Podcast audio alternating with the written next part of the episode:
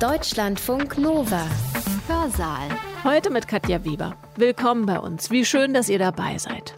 Am 25. Mai 2020 stirbt George Floyd, schwarzer US-Amerikaner, unter dem Knie eines Polizisten, eines weißen US-Amerikaners in Minneapolis im US-Bundesstaat Minnesota.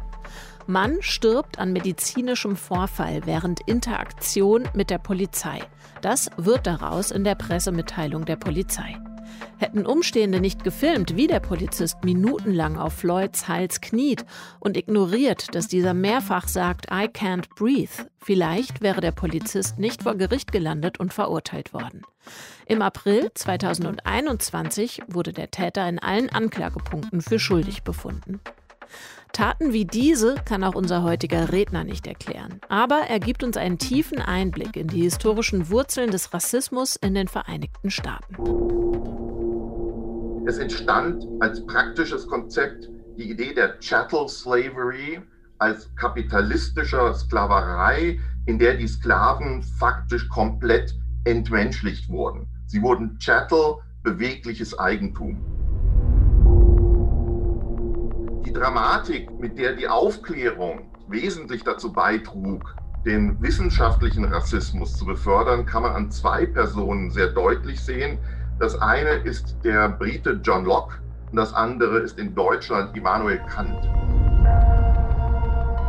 Zwischen 1890 und 1925 sind im amerikanischen Süden 3200 Menschen rituell gelyncht worden. Gleichzeitig wurden die schwarzen Veteranen des Bürgerkrieges und überhaupt die Sklaverei aus der Geschichte des Bürgerkrieges und der Union herausgeschrieben.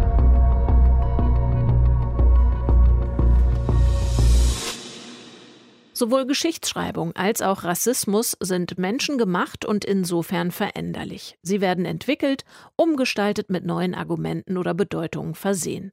Und unserem Redner Michael Hochgeschwender gelingt es ausgezeichnet, diese immer neuen Twists und Verschiebungen nachzuzeichnen und durch die Geschichte der USA, auch mit ein paar Abstechern nach Europa, sichtbar zu machen. Vorneweg noch ein inhaltlicher Hinweis. Teil seiner Arbeit ist es auch, den Bedeutungen rassistischer Bezeichnungen und Konzepte nachzugehen und diese zu benennen. Michael Hochgeschwender hat Theologie und Geschichtswissenschaft studiert. Er ist Professor für nordamerikanische Kulturgeschichte an der Ludwig-Maximilians-Universität München. Seinen Vortrag mit dem Titel Rassismus in den USA hat er am 22. Februar 2021 im Rahmen der Reihe VHS Wissen Live gehalten, veranstaltet von der Volkshochschule im Landkreis Erding und der Volkshochschule Südost im Landkreis München.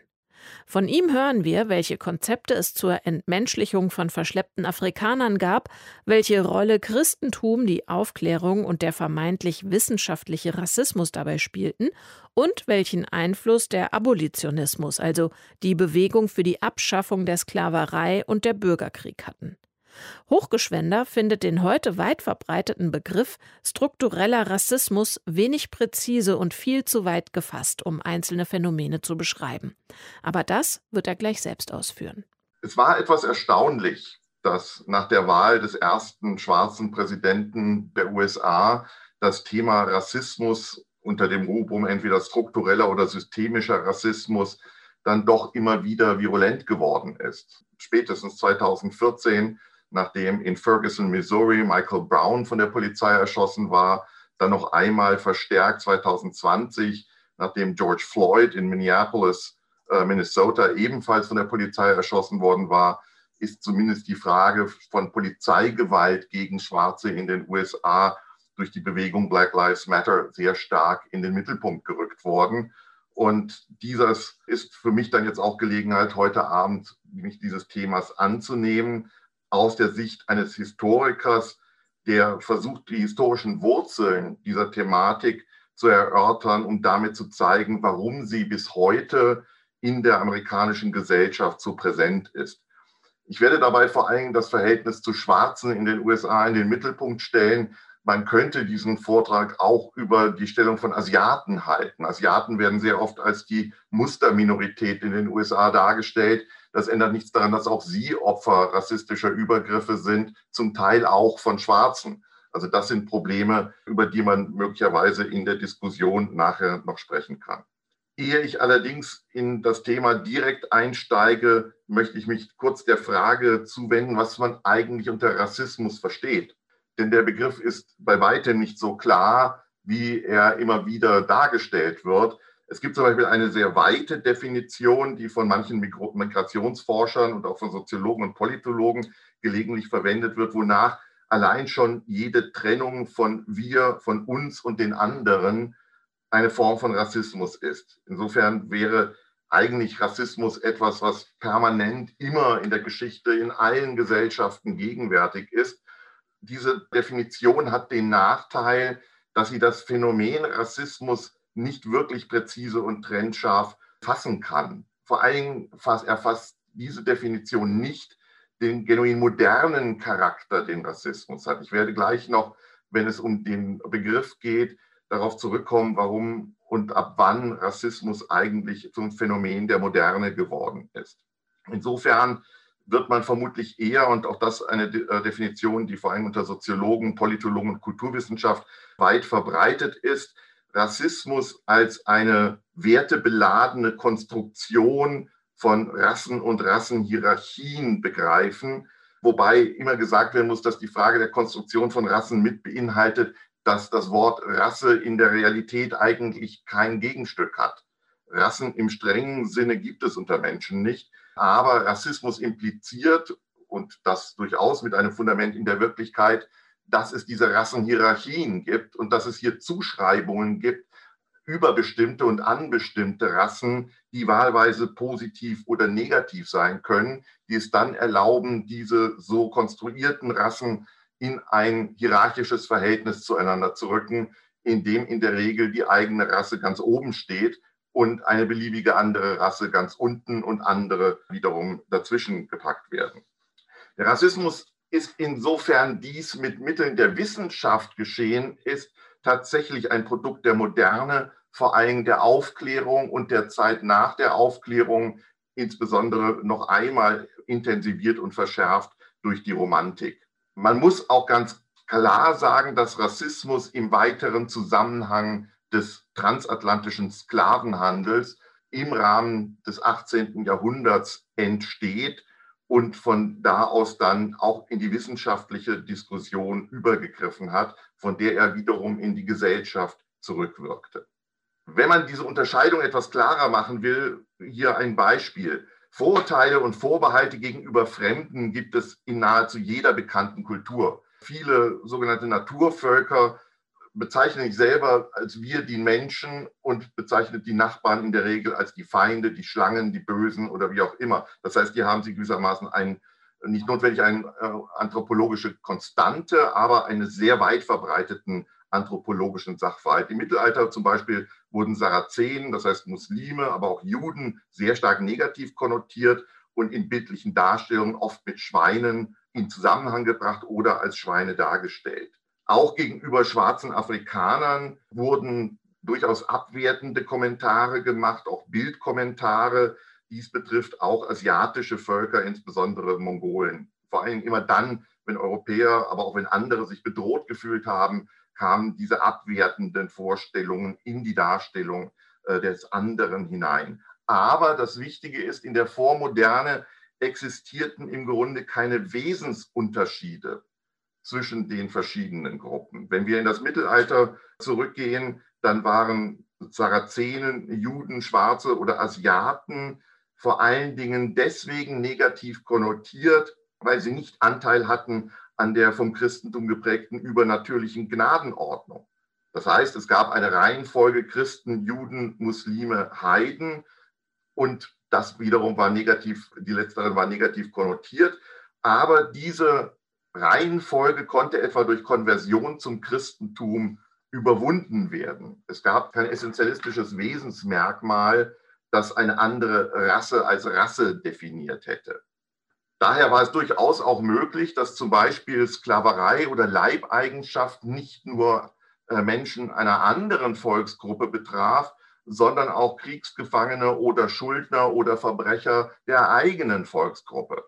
Und auch in der frühen Kolonisierung des amerikanischen Raums haben wir dieses Phänomen, dass am Anfang es vor allen Dingen weiße Leibeigene, die im Englischen als Indentured Servants bezeichnet worden sind, neben Indianern, also amerikanischen Ureinwohnern, zur Zwangsarbeit gezwungen wurden. Und auch damit war nicht notwendig eine substanzielle Abwertung des anderen begriffen. Bei Indianern war das etwas anders, weil Indianer, äh, bei denen am Anfang von vielen Siedlern die Frage gestellt wurde, ob es sich überhaupt um Menschen handele. Und Papst Paul III. hat dann in den 1530er Jahren für Katholiken autoritativ entschieden, dass Wesen, die Vernunftgebrauch zeigen, wie es die Indianer täten, notwendig auch Menschen seien und von daher als solche zu behandeln sind.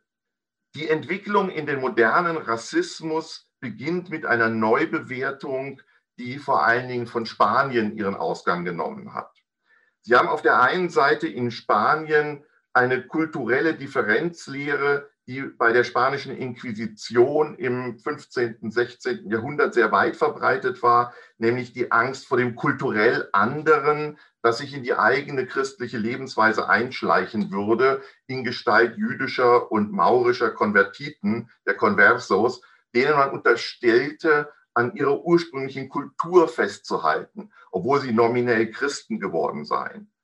Dieser Generalverdacht gegenüber den Konvertiten war wiederum nicht damit begründet, dass sie in sich anders seien als die Christen, sondern dass der kulturelle Horizont, in dem sie lebten, ein anderer sei und sie deswegen möglicherweise schlechtere Christen seien. Eine andere Kategorie kam ebenfalls in Spanien dazu, nämlich die sogenannte Limpieza de Sangre, die Lehre vom reinen Blut. Und da haben wir zum ersten Mal die Vorstellung einer wirklich essentiellen Unterscheidung zwischen uns, den Spaniern, und den anderen, die rassisch minderwertig sind, vor allen Dingen im eigenen Land, bezogen auf solche, die aus der Oberklasse stammen, aus Mischehen zwischen Christen und Juden oder Christen und Muslimen hervorgegangen waren. Die Lehre von der Limpieza de Sangre war insbesondere ein Kampfinstrument der Hidalgos, also des spanischen Niederadels, gegenüber den Herrschenden in Kirche und Staat. Eine dritte Wurzel des modernen Rassismus, die ebenfalls von Spanien ausgegangen ist, ist bis zu einem gewissen Grade fast tragisch, da sie aus der Praxis der Kolonisierung stammte. Und zwar von Dominikaner-Patres, die sich an sich dem Schutz der Indios, also der indigenen Bevölkerung, verstrieben hatten und die versuchten, die Indios vor dem Terror der spanischen Konquistadoren zu schützen. Und im Versuch, das waren Männer wie Pater de Montesinos oder Pater de las Casas und als Theoretiker Pater de Vitoria in Spanien, aus dieser Warte heraus traf vor allen Dingen Pater de las Casas eine tragische Fehlentscheidung, die er später schwer bereuen sollte, indem er nämlich vorschlug, anstelle der ineffizienten indianischen Arbeitskräfte schwarze Sklaven aus Afrika zu importieren. Damit befand er sich durchaus in einem Denkschema, das von den Päpsten seit 1455 gebilligt worden war, nämlich dass man Schwarze bei den anti-islamischen Kriegen auf dem afrikanischen Kontinent versklaven dürfe und dann konnte man sie auch in die Amerikas bringen. Die Folgen waren verheerend und äh, haben sich erst einmal vor allen Dingen auf den karibischen Raum, dann später auf das portugiesische Brasilien, auf Teile Mittelamerikas und auf Teile Südamerikas beschränkt. Im Laufe des 17. Jahrhunderts allerdings erhielten die Spanier und Portugiesen Konkurrenz durch die Briten und Franzosen, die nun vor allen Dingen in Nordamerika tätig wurden. Und hier waren es vor allen Dingen die Engländer, die im Laufe des 18. Jahrhunderts in der Karibik und im südlichen Nordamerika, das was wir heute als die Südstaaten der USA kennen, Plantagenkolonien errichteten, von denen vor allem die Karibikkolonien eine besondere ökonomische Bedeutung hatten, durch den Zuckeranbau damals.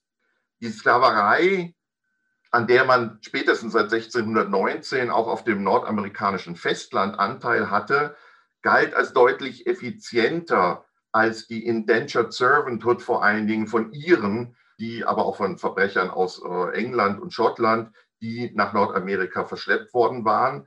Und das Hauptproblem dieser Indentured Servants war, dass sie zwar für fünf bis sieben Jahre als Sklaven praktisch arbeiten mussten, dann aber eigentlich freizulassen waren und einen Anspruch auf Land in diesen Territorien hatten, was vor allem in den Zuckerkolonien der Karibik, in Barbados, Bermuda, Jamaika schwierig war, aber auch bei den Festlandskolonien auf wenig Begeisterung stieß. Insofern einigte man sich sehr schnell im Laufe des 18. Jahrhunderts in den britischen Kolonien darauf, die Sklaverei dort einzuführen, erst einmal in Gestalt von schwarzen Indentured Servants, die dann aber sehr schnell in lebenslange Sklaven umgewandelt wurden. Und das wiederum hatte als ökonomische Folge, dass ganze Wirtschaftszweige in den Kolonien auf der Sklaverei basierten. Die Tatsache, dass die Sklaverei nun ökonomisch so prominent geworden war, führte wiederum dazu, dass im Rückschluss die Ideologie gegenüber diesen Schwarzen sich wandelte. Es entstand als praktisches Konzept die Idee der Chattel Slavery als kapitalistischer Sklaverei, in der die Sklaven faktisch komplett entmenschlicht wurden. Sie wurden Chattel, bewegliches Eigentum. Das basierte auf der alten römischen Unterscheidung von Person und Sache. Sklaven waren schon immer Sache gewesen. Das hatte aber nur begrenzte Folgen. Jetzt war es tatsächlich so, dass sie in allen Rechtsordnungen, äh, die die Briten in Nordamerika und in der Karibik erließen, reine Dinge wurden, obwohl jeder wusste, dass es sich um Menschen handelte. Damit begann aus der rechtshistorischen Warte die Umdeutung der Schwarzen als gewissermaßen von Natur aus zu dieser Art der Sklaverei vorgesehenen Rasse. Das gründete philosophisch auf Aristoteles, der von den Barbaren gesprochen hatte, die von Natur aus Sklaven sein sollten und konnten, äh, aber das in einem anderen Kontext eigentlich gesagt hatte und war erstmals im britischen Kontext auf Iren angewandt worden. Und das ist etwas, was uns immer wieder begegnen wird, dass die Whiteness, also die Frage, ob Iren Weiße seien, durchaus im britischen Kontext sehr unklar war. In der jahrhundertelangen Unterdrückungsgeschichte, die seit der Reformation noch schärfer geworden war, hatte sich zum Beispiel in Irland ein striktes Heiratsverbot zwischen protestantischen Engländern und katholischen Iren durchgesetzt. Die Iren wurden weniger entmenschlicht als vor allen Dingen zivilisatorisch degradiert zu einer unzivilisierten, wilden Gesellschaft. Und diese Trennung zwischen den Zivilisierten und den Wilden wurde nun auch bedingungslos auf die Schwarzen übertragen, unabhängig von der Kultur, aus der die Schwarzen jeweils kamen. Ebenfalls angewendet wurde sie auf Indianer. Das heißt, man hatte aus britischer Sicht es mit mehreren Gruppen zu tun, die ihnen sich als unzivilisiert galten, was wiederum die Möglichkeit eröffnete, sie alle drei nicht nur zivilisatorisch und kulturell als minderwertig zu betrachten, sondern es stellte sich zunehmend die Frage, ob sie nicht möglicherweise in sich selbst als Gruppe minderwertig wären. Dabei wurden die ökonomischen Interessen, die hinter dieser Degradierung der Chattel Slaves stand, standen, auch wissenschaftlich und philosophisch, vor allem naturwissenschaftlich im Kontext der Aufklärung sekundiert und es wurde befördert. Das ist übrigens, um eine deutsche Diskussion ganz kurz anzusprechen, der Punkt im 18. Jahrhundert, im späteren 18. Jahrhundert, in der in die deutsche Sprache das Konzept des Negers eintritt anstelle des Mohren. Neger war ein Begriff, der bewusst von Beginn an abwertend gemeint war. Moor war sehr viel offener in der Deutung und hat im Grunde einen vorkolonialen Hintergrund und wurde zum Teil auch ganz bewusst ersetzt in Kontexten, in denen der Begriff noch positiv konnotiert war. Etwa in der Hessen-Kasseler Armee gab es einen Tambourmohren, der durchaus auch weiß sein konnte und das war ein Ehrenposten.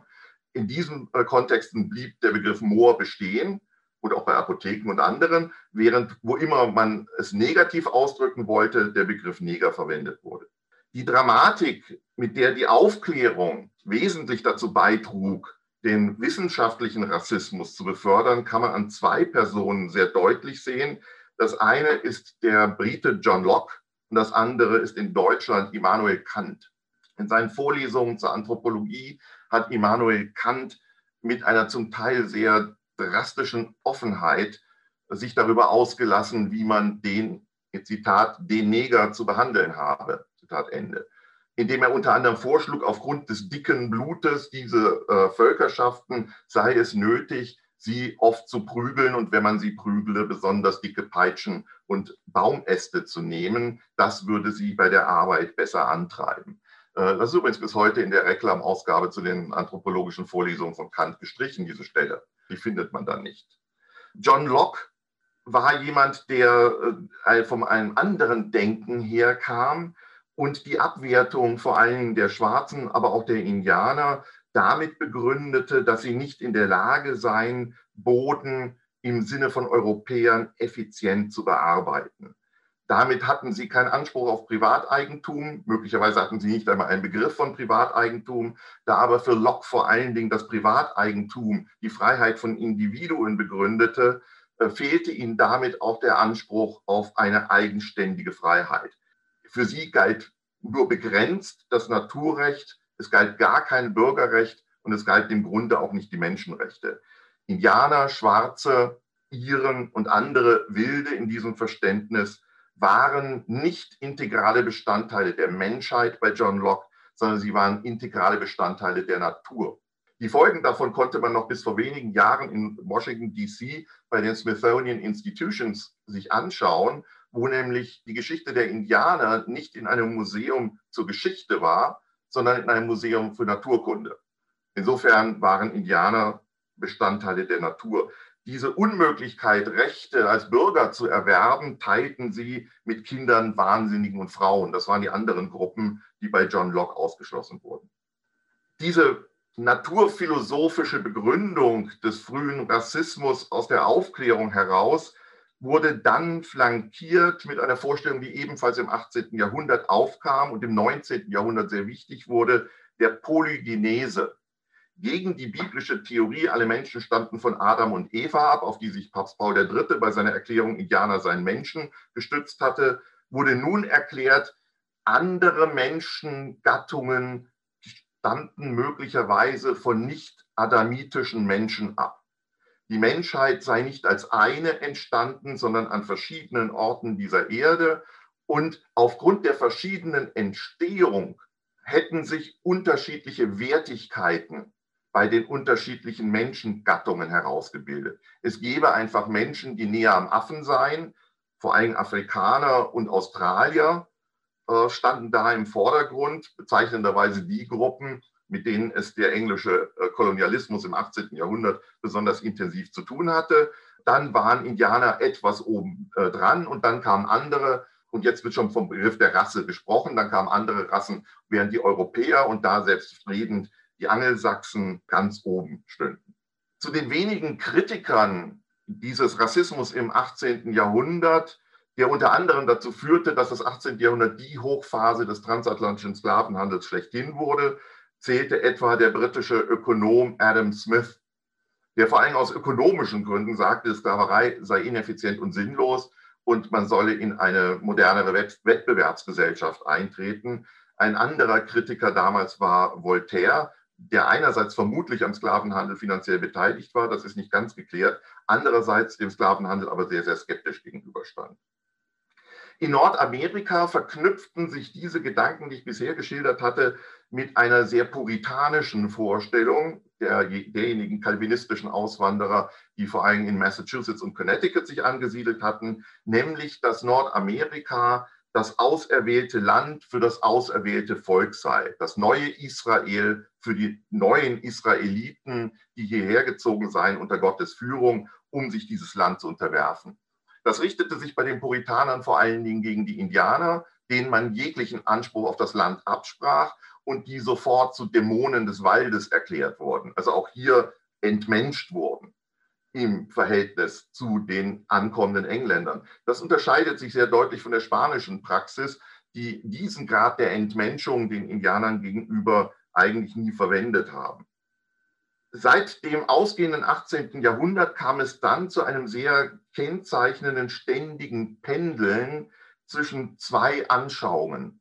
Eine Anschauung, die sich direkt aus der aus äh, Aufklärung ableiten ließ, nämlich der Notwendigkeit, die primitiven Rassen zu erziehen und eine Zivilisierungsmission der zivilisatorisch höher stehenden Europäer weltweit zu befördern.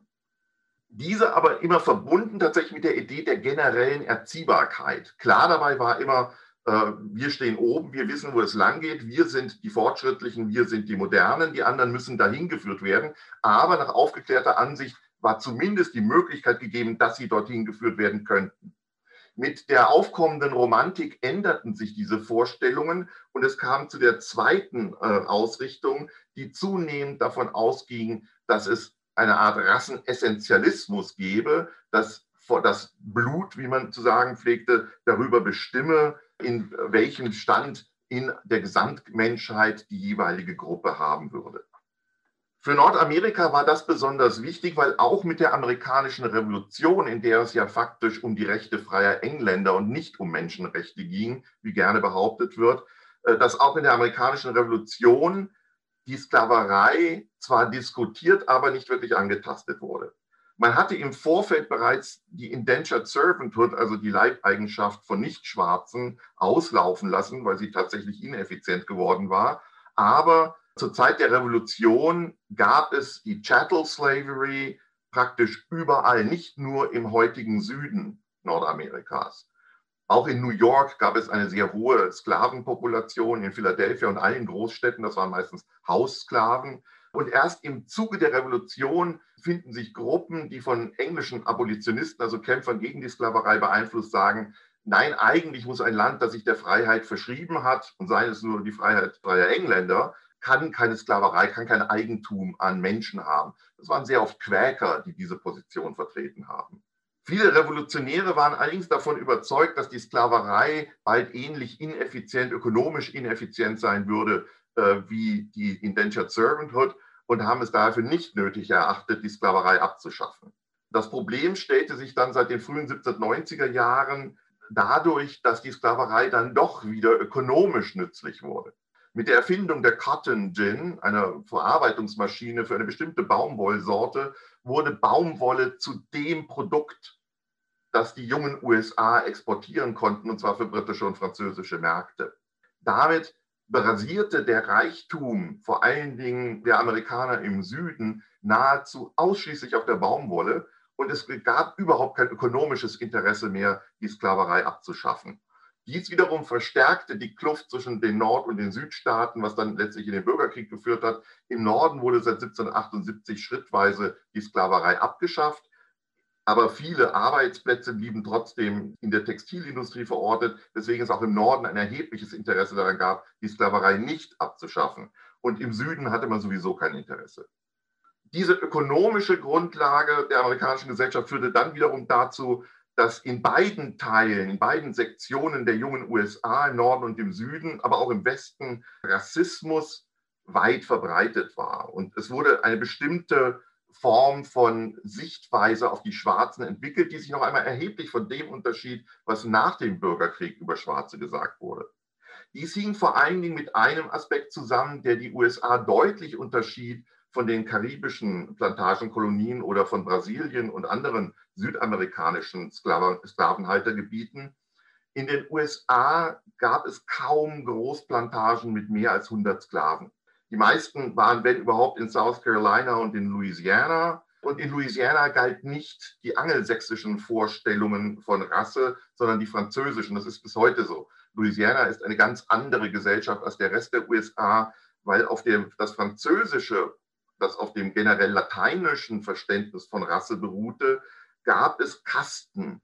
Es gab unten die Schwarzen, darüber die Mischlinge äh, halben Grades, dann die Viertelgrades, dann die Octagoons, Mischlinge achten Grades und dann die weißen Kreolen. Innerhalb dieser Rassenhierarchie, die aufgrund der Großplantagen auch in den Plantagen selber galt, war es zum Beispiel Schwarzen, die nicht ganz schwarz waren, also von Mulatten über Octagons, Quadroons und so weiter, war es durchaus möglich, etwa eigene Milizen aufrechtzuerhalten, eigene Freimaurerlogen zu gründen, ähm, selber Sklaven zu halten. Das heißt, es gab in diesem Kastensystem ein fluides System der Zuordnungen, das es im angelsächsischen Bereich nicht gab. Denn im angelsächsischen Bereich gab es die Regelung, schwarz ist, wer auch nur einen Tropfen schwarzen Blutes hat. Das ist übrigens eine Diskussion, die bis heute geführt wird in den USA. Das Blutquantum von sozusagen einem Tropfen reichte aus, den Schwarzen schwarz zu machen.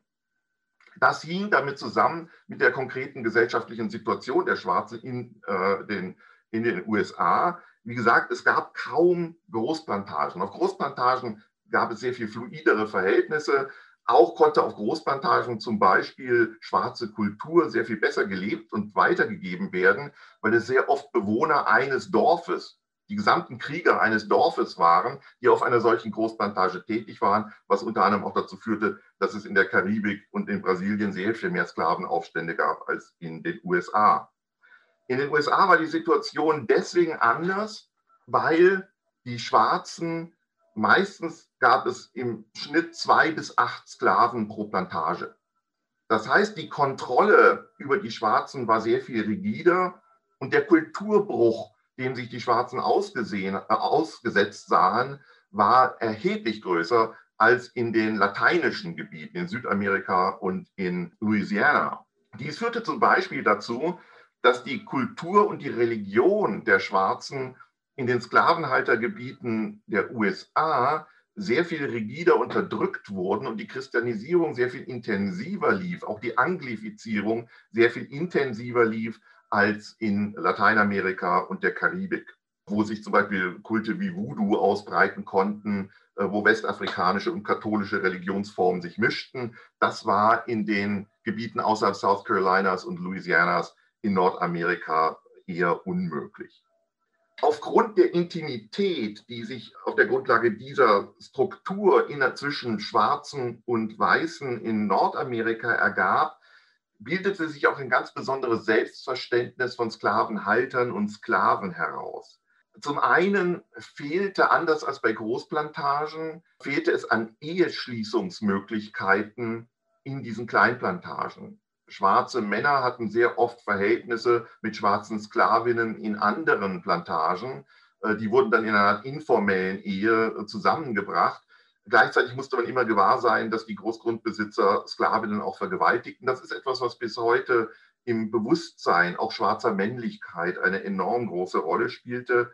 Umgekehrt haben die Sklavenhalter die Schwarzen im Wesentlichen anders als in den lateinischen Gebieten nicht so sehr als Bedrohung wahrgenommen, sondern in erster Linie wie verzogene Kinder die Idee des Sambo ist damals entstanden. Sklaven seien im Grunde grenzdebile, nicht ganz erziehbare Figuren, die man wie kleine Kinder behandeln müsse. Und die Weißen, den Weißen sei es aufgetragen, diese Behandlung durchzuführen, den Schwarzen gegenüber.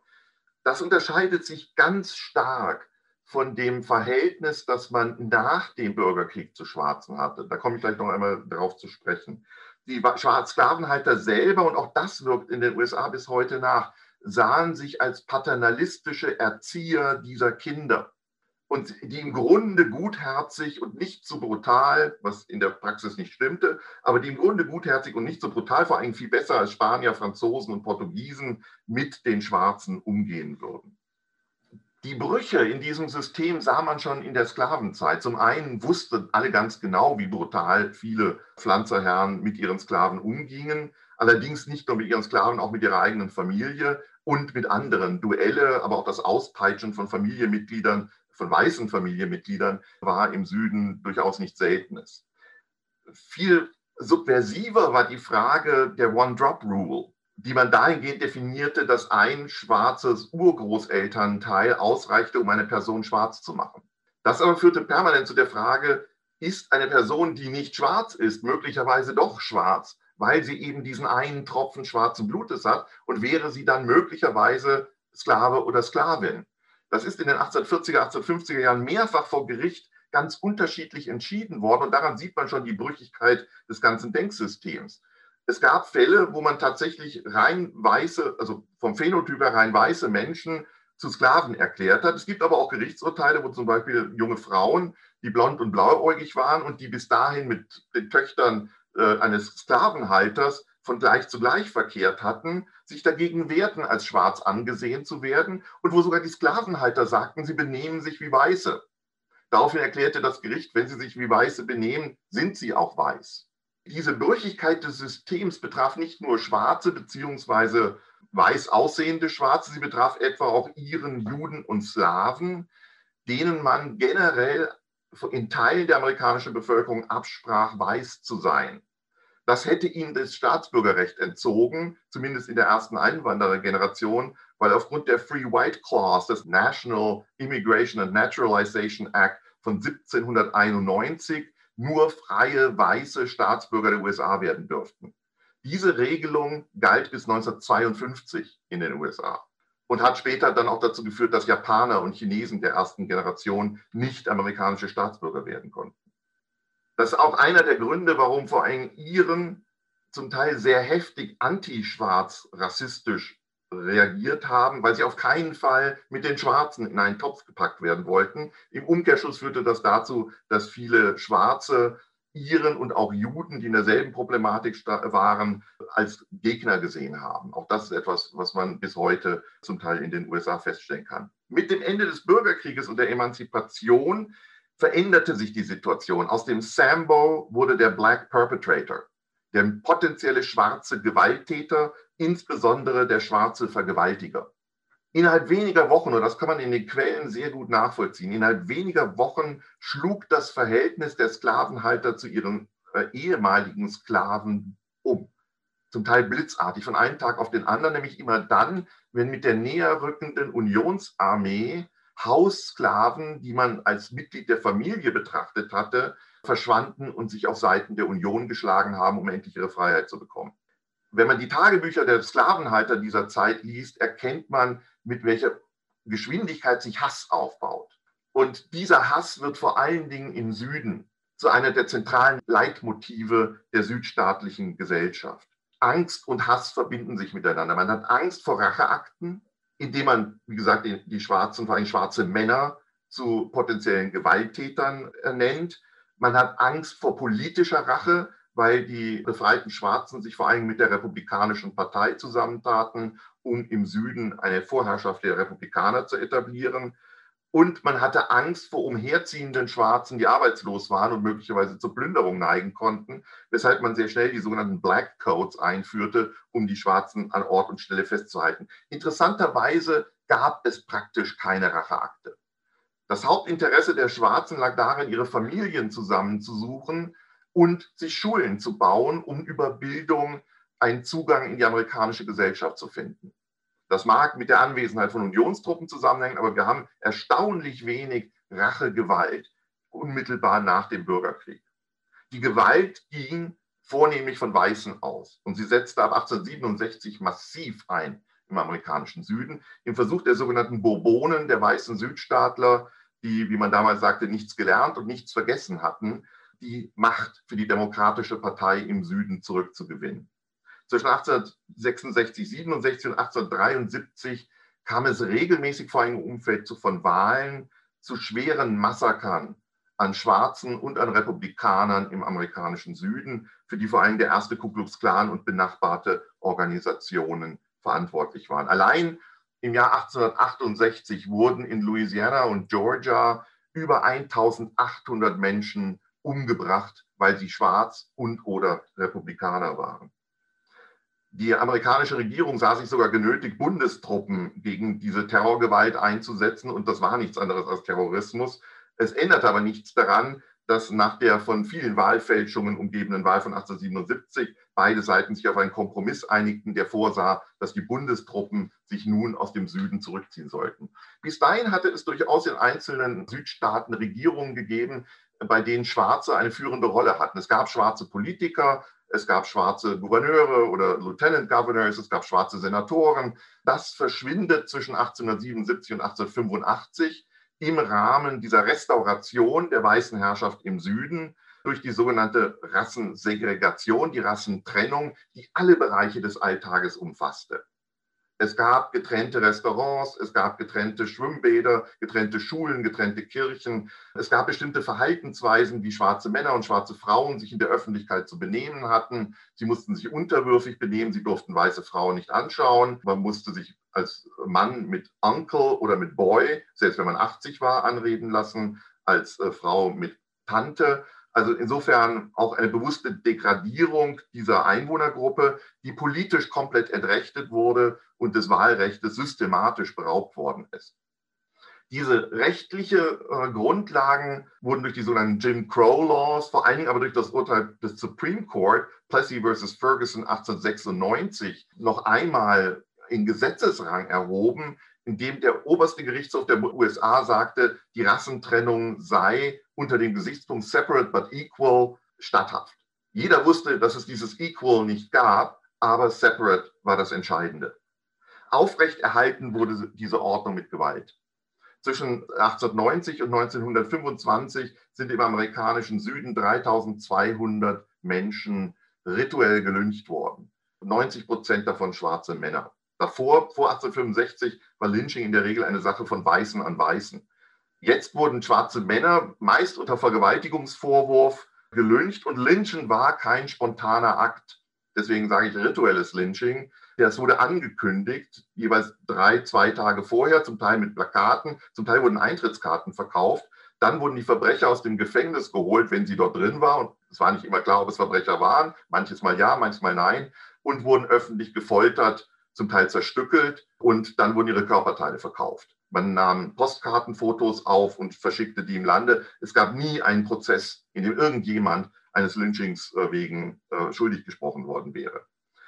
Erst in den 1920er Jahren ändert sich das, weil der interessanterweise der zweite Ku Klux Klan regulierend eingreift und zum anderen, weil die Todesstrafe verstärkt angewendet wurde und man dafür auf das Lynching verzichten konnte. Gleichzeitig wurden die schwarzen Veteranen des Bürgerkrieges und überhaupt die Sklaverei aus der Geschichte des Bürgerkrieges und der Union herausgeschrieben. Die Sklaverei wurde praktisch äh, verniedlicht zu uh, Peculiar Institution und bei der Schlacht Gedenken von Gettysburg 1913 feierten die Weißen unter sich. Das war gleichzeitig die, der Höhepunkt, diese Zeit, des wissenschaftlichen Rassismus in Biologie, Soziologie, Anthropologie und Eugenik. Rassismus war damals keine Pseudowissenschaft, wie heute immer behauptet wird. Es war State of the Art der Wissenschaft. Und es war so wirkmächtig, dass die amerikanischen Eugeniker 1925 einen Dankesbrief von einem Deutschen bekamen, der sich überschwänglich dafür bedankte, wie anregend ihre Thesen doch seien, unter Schrift Adolf Hitler. Also insofern wirkte das auch durchaus international. Zur selben Zeit allerdings, vor allem wegen des Lynchings, begann die Gegenbewegung. Sie begann auf der theoretischen Ebene in der Kulturanthropologie mit dem sogenannten Kulturrelativismus oder Kulturpluralismus, der dann in den Multikulturalismus übergegangen ist. Aber vor allem wichtig war die Bürgerrechtsbewegung, die eine Kampagne gegen das Lynching durchführte und die auf der rechtlichen Ebene versuchte, für die Gleichberechtigung von Schwarzen zu streiten.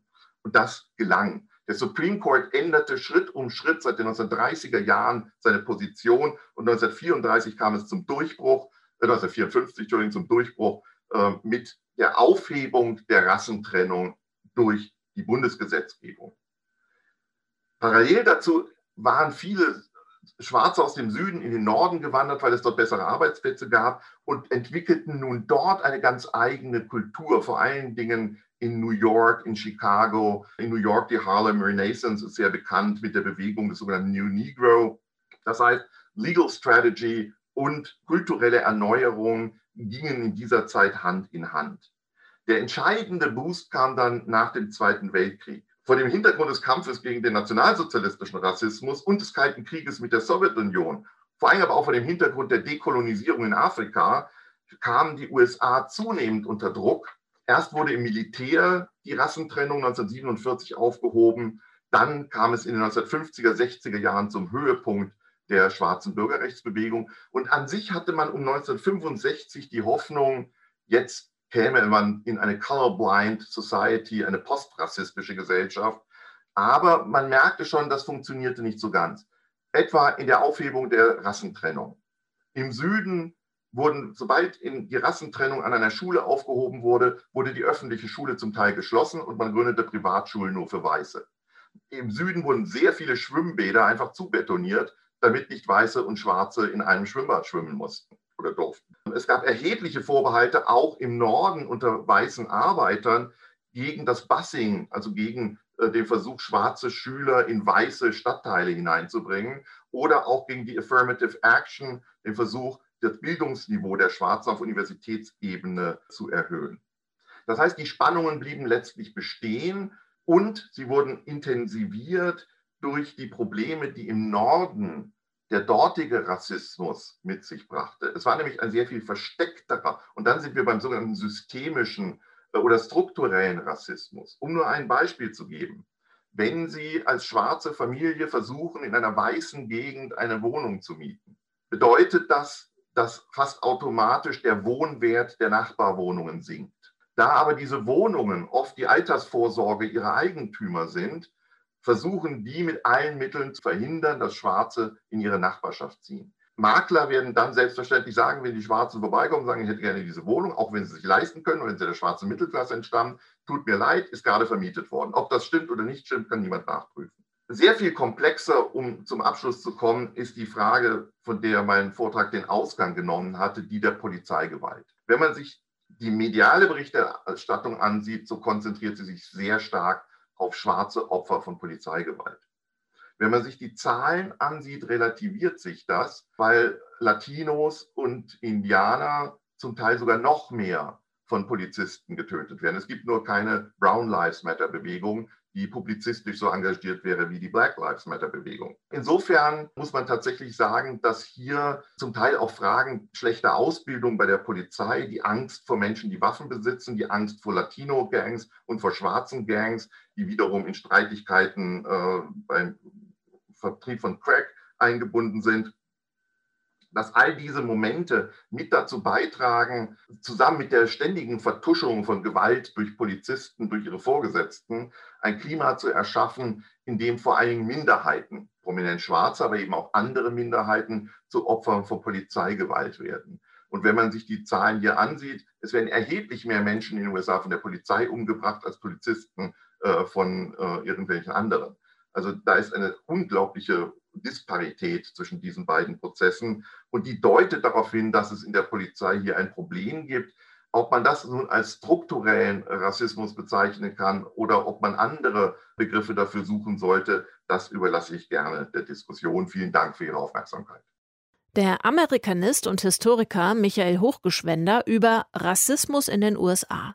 Gehalten hat er seinen Vortrag am 22. Februar 2021 im Rahmen der Reihe VHS Wissen Live. Ich habe ihn mit großem Erkenntnisgewinn gehört und ich hoffe, ihr auch. Wenn ihr noch mehr zum Thema erfahren wollt, schaut euch gerne in unserem großen, großen Hörsaalarchiv um. Da findet ihr nur zum Beispiel einen Vortrag der Wissenschaftshistorikerin Veronika Lippert über den Begriff Rasse, einen der Kriminologin Laila Abdul-Rahman über Polizeigewalt und Rassismus in Deutschland oder einen über die Revolution der versklavten Menschen auf Haiti. Lohnt sich immer, sich mal auf deutschlandfunknova.de slash Hörsaal umzuschauen. Habt für heute wieder mal vielen, vielen Dank für euer Interesse. Bis bald im Hörsaal. Tschüss. Deutschlandfunk Nova. Hörsaal. Samstag und Sonntag um 18 Uhr. Mehr auf deutschlandfunknova.de.